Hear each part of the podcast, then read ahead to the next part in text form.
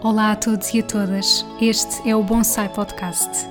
O meu nome é Ana Ruas de Melo e esta é uma das muitas formas que tenho de pensar em voz alta, sozinha ou com pessoas que me inspiram. Sabem quando nos sentimos aconchegados e desligados do mundo exterior? É assim que me sinto quando ouço algo que me inspira e acrescenta valor. Se vos conseguir transmitir as boas energias que por aqui vão fluir, então cumpri o meu objetivo.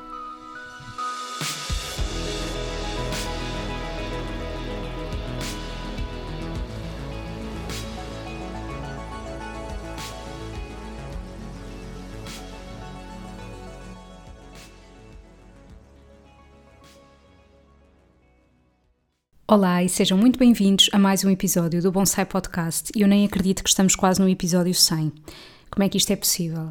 Eu gostava de, até ao final deste ano, vir aqui fazer um bocadinho uma retrospectiva de 2023. Eu gosto imenso de escrever e dei por mim um, encontrar alguns textos que escrevi ao longo deste ano e que gostava de partilhar aqui, que são textos pessoais, mas que me fizeram ver que efetivamente em 2023 eu escolhi-me praticamente todos os dias. Isso é uma coisa da qual eu me orgulho imenso porque hum, eu fui mãe há um ano e meio e sei o quão fácil é a pessoa negligenciar-se, o quão fácil é colocar-nos em segundo plano.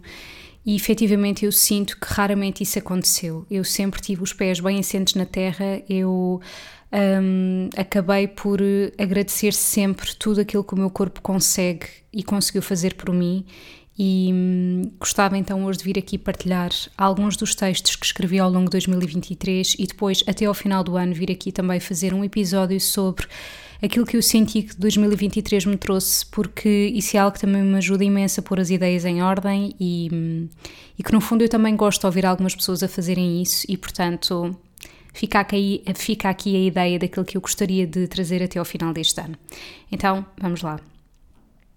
O que me entristece profundamente é saber que de nada serve fazer o corte certo na laranja, lembrar-me como melhorar a absorção de ferro das ervilhas, ter a consistência certa do croquete e não esquecer de oferecer água. Pouco importa isso quando o ambiente para a refeição é péssimo, quando há cansaço e discussão, quando há um nó no estômago e na garganta. Sei profundamente que esta rotina do fazer, do querer chegar onde é preciso, me destrói, mas também sei que é uma fase Sei também que estou a escolher complicar algumas coisas. Escolho continuar a cozinhar quando podia baixar os braços e encomendar. Escolho continuar a tirar leite quando podia baixar os braços e servir-lhe mais sopa para levar. Escolho ser rígida com os horários para comer quando podia esquecer o relógio. Escolho entusiasmar-me e planear um momento o café quando podia bebê-lo sem olhar a regras.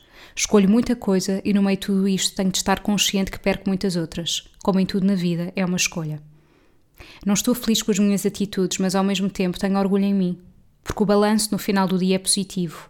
Porque consigo trabalhar, porque consigo conversar, porque consigo escutar, porque consigo cuidar de mim de alguma forma. Tenho orgulho em mim, sim, apesar de saber que há coisas que estou a deixar para trás, como o tempo para namorar, o deixar fluir algumas coisas, o simplesmente não fazer e deixar tarefas acumular, porque a ansiedade de estarem acumuladas também pesa na equação. É um equilíbrio difícil este. Estou a aprender a ser mãe e a continuar a ser tudo o que era antes. Não peçam para não falhar, não peçam para estar tão presente como estava antes de me ser dado o maior papel da minha vida. O papel que não tem descanso, que não tem pausa, que não tem remuneração e que exige de mim física e psicologicamente como nenhum outro exigiu até então. Tenho orgulho em mim, sim, mesmo sabendo que estou a falhar.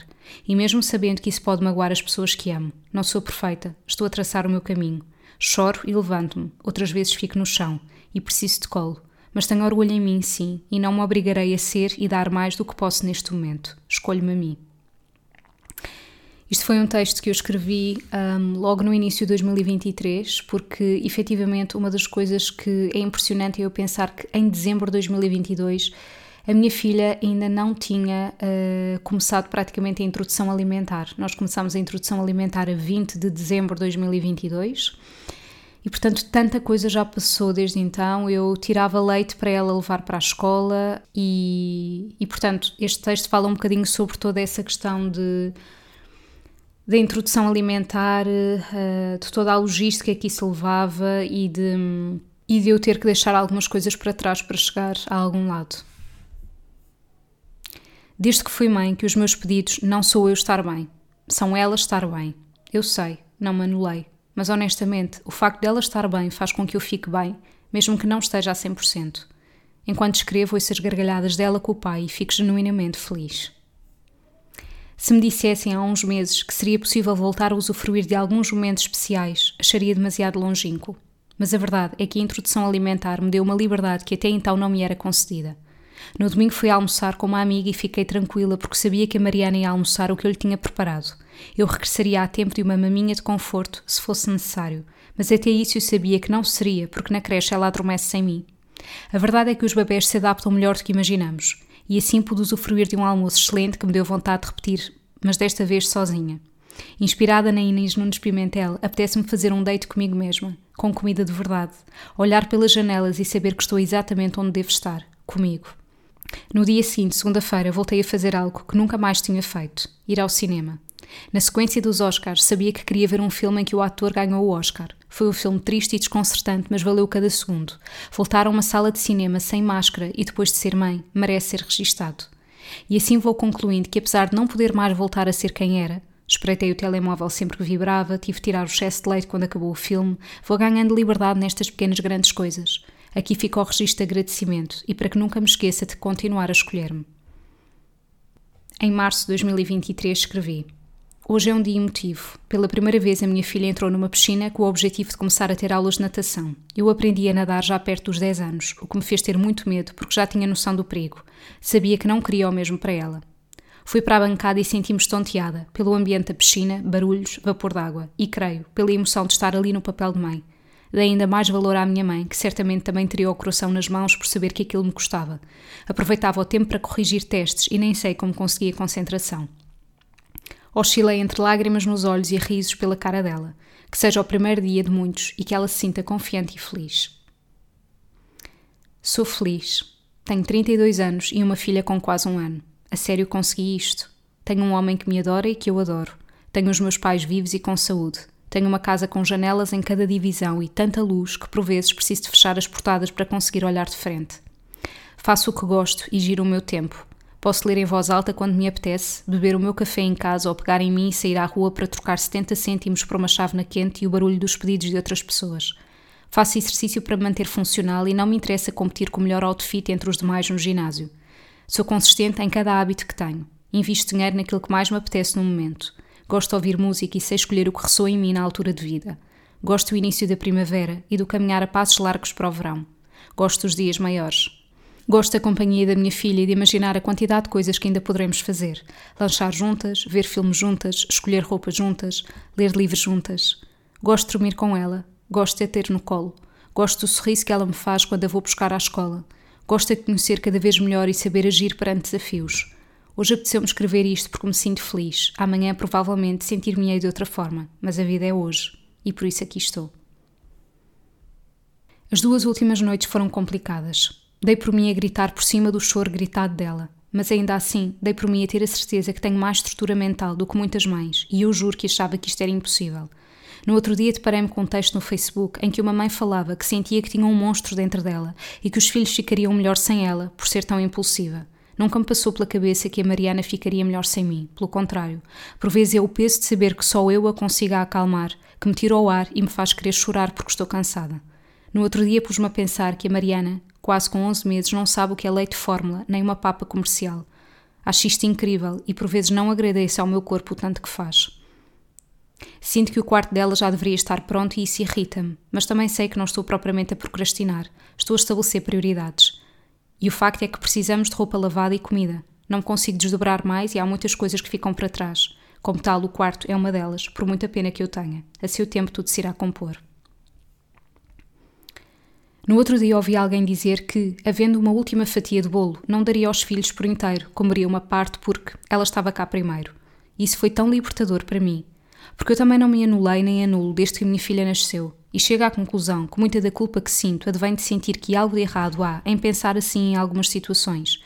Se sempre me foi dado o ovo estrelado mais bonito e o bife mais tenro, como é que eu ouso pensar desta forma? A verdade é que não me passaria pela cabeça ficar com a melhor parte da comida para mim e dar-lhe o pior, mas também não passaria pela cabeça dar-lhe o melhor e ficar com os restos. Não porque eu estava cá primeiro, mas porque eu preciso de encher o meu copo para dar aos outros. A maternidade é um campo de cultivo para culpa e comparações. Eu sofro muito mais com isso do que imagino, de forma consciente. Berro, choro, saio de casa quando posso e a maioria das vezes não posso. Sei que não sou o suporte que a minha filha precisa nesses momentos e só espero que isso não a faça sentir mal. Mas honestamente, não consigo fazer melhor naqueles momentos. Estou a aprender todos os dias. Setembro começou e amanhã recomeça a creche. A Mariana vai oficialmente para a sala dos mais crescidos. Já quase passou um ano desde a primeira vez que a deixei lá e tantas coisas aconteceram. Estou feliz, mas nostálgica. O tempo rima com tudo o que me vai no coração. Está fresco e cinzento. Chuvisca timidamente, como quem precisa verter lágrimas de forma contida. A regresso e afins. Cheira a obrigações e fim de férias.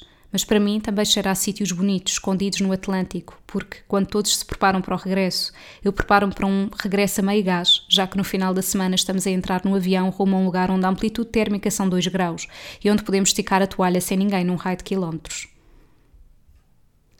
Encontro no meu café um refúgio, na ilusão de que consigo parar o tempo e que todo o tempo é inteiramente para mim. E, ainda que o seja nesses breves minutos, dificilmente desocupa a cabeça de tudo o que me envolve. Seja uma comparação com outras formas de maternar, a lista de coisas que tenho para fazer, tudo o que ainda gostaria de encaixar na minha vida, mas sem saber bem como. Encontro no meu café a pausa necessária na minha vida, ainda que haja tantas pausas ao longo do dia mas no fundo nenhuma se torna realmente na pausa que necessito, porque ainda que haja uma pausa nas tarefas, não há naquilo que penso, sinto ou tenho para fazer. Chega domingo e crio a ilusão de que tudo será mais leve porque tenho ajuda, mas talvez por isso mesmo tudo se torne mais vazio e ansiogénico, porque crio a ilusão de que será de uma forma que nada tem a ver como foi realmente. Sorriu com empatia para aquela mãe que vejo no supermercado, tentando gerir a birra dos filhos. Não me sinto sozinha, mas sinto-me culpada, porque aquela mãe teve a paciência que eu não tive, mas eu não sei como é em casa e não sei se a minha noite foi mais caótica do que a dela, fazendo com que a minha paciência seja menor e válida por isso mesmo. Comparo-me, culpo-me, mas ao mesmo tempo valido-me. E é esta montanha russa diária que me invade, me cansa, mas que ironicamente me deixa a pensar: qual seria o nome que gostaria de dar ao próximo filho? Como é que isto acontece? Creio que é por isso que a raça humana continua a existir. Afastei-me da pessoa que almejei ser, não que não vá a tempo, mas passaram já três meses desde o meu aniversário e não tenho grande memória de estar a lutar para ser a mulher que pretende ser, livre e leve. Sou pesada em tanta coisa, naquilo que carrego, nas minhas preocupações, na minha antecipação de cenários, e ainda assim sou mestre em aproveitar as pequenas grandes coisas da vida, em agradecer, em não dar nada por garantido. Não estarei a ser demasiado dura comigo mesma. Haverá alguém que seja leve a todo o instante? Talvez aquilo que pretenda seja uma leveza em determinado tipo de situações, que, à data de hoje, me causam angústia e ansiedade, como a viagem que irei fazer na próxima semana, assim do nada, sem estar a contar já muito com isso. A mulher leve e descomplicada irá delegar no universo o que tiver de ser, até porque já tive provas mais do que suficientes que não é preciso sair da nossa bolha para algumas coisas acontecerem. Adoecer pode acontecer em nossa casa sem nenhum motivo aparente. Sou grata por toda a rotina e azáfama dos meus dias. Sou grata por partilhar o jantar com a minha filha, pelos sorrisos e festas que ela me devolve. Grata por poder tê-la na minha cama à distância de uma respiração. Grata por estarmos quentes e seguras num mundo onde há guerra lá fora. Grata e assustada, não minto. Há cenários na minha cabeça e é normal que assim seja. Não quero ser a mulher aliada que não pensa no futuro, mas repito, posso estar bem mais presente no aqui e no agora sem ficar paralisada com o que poderá vir, e mais do que isso, posso mostrar-me muito mais. Estou num processo de autodescoberta. Não me identifico com um estilo em particular, mas sei que não gosto da forma como me visto atualmente. Quem sou eu? Não sei. Tenho acumulado um conjunto de papéis que não tinha desde há dois anos e por isso estou a descobrir-me. E esta viagem não tem de ter um fim, a viagem é em si a vida. Então, qual é a pressa? Não tenho de chegar a lado nenhum. Talvez nem nunca chegue, só preciso me lembrar de me conectar para nunca me esquecer que, em tempo divino, tudo surge e que os milagres continuam a acontecer para quem está atento. E eu não quero estar distraída. Espero que tenham gostado destes textos que eu fui escrevendo ao longo de 2023 e que para mim foi um bálsamo voltar a lê-los, porque honestamente eu não me lembrava de tanta coisa e fiquei mesmo orgulhosa, porque às vezes nós temos uma determinada ideia das coisas e todos estes textos para mim transparecem que eu sou uma pessoa extremamente consciente que me priorizei tanto e isso é incrível uh, com todas as transformações que a minha vida teve uh, nos últimos meses. Portanto, obrigada por eu ter escrito isto, obrigada a mim. Espero que vos possa inspirar de alguma maneira e volto até ao final deste ano para fazer aqui uma retrospectiva 2023 convosco. Um grande beijinho e até breve. Obrigada por terem tirado estes minutos do vosso dia para ouvirem este episódio. Se gostaram, acompanhem mais do meu trabalho através do meu site em www.anaruasmelnutricionista.pt, onde podem inclusivamente subscrever a minha newsletter de forma gratuita.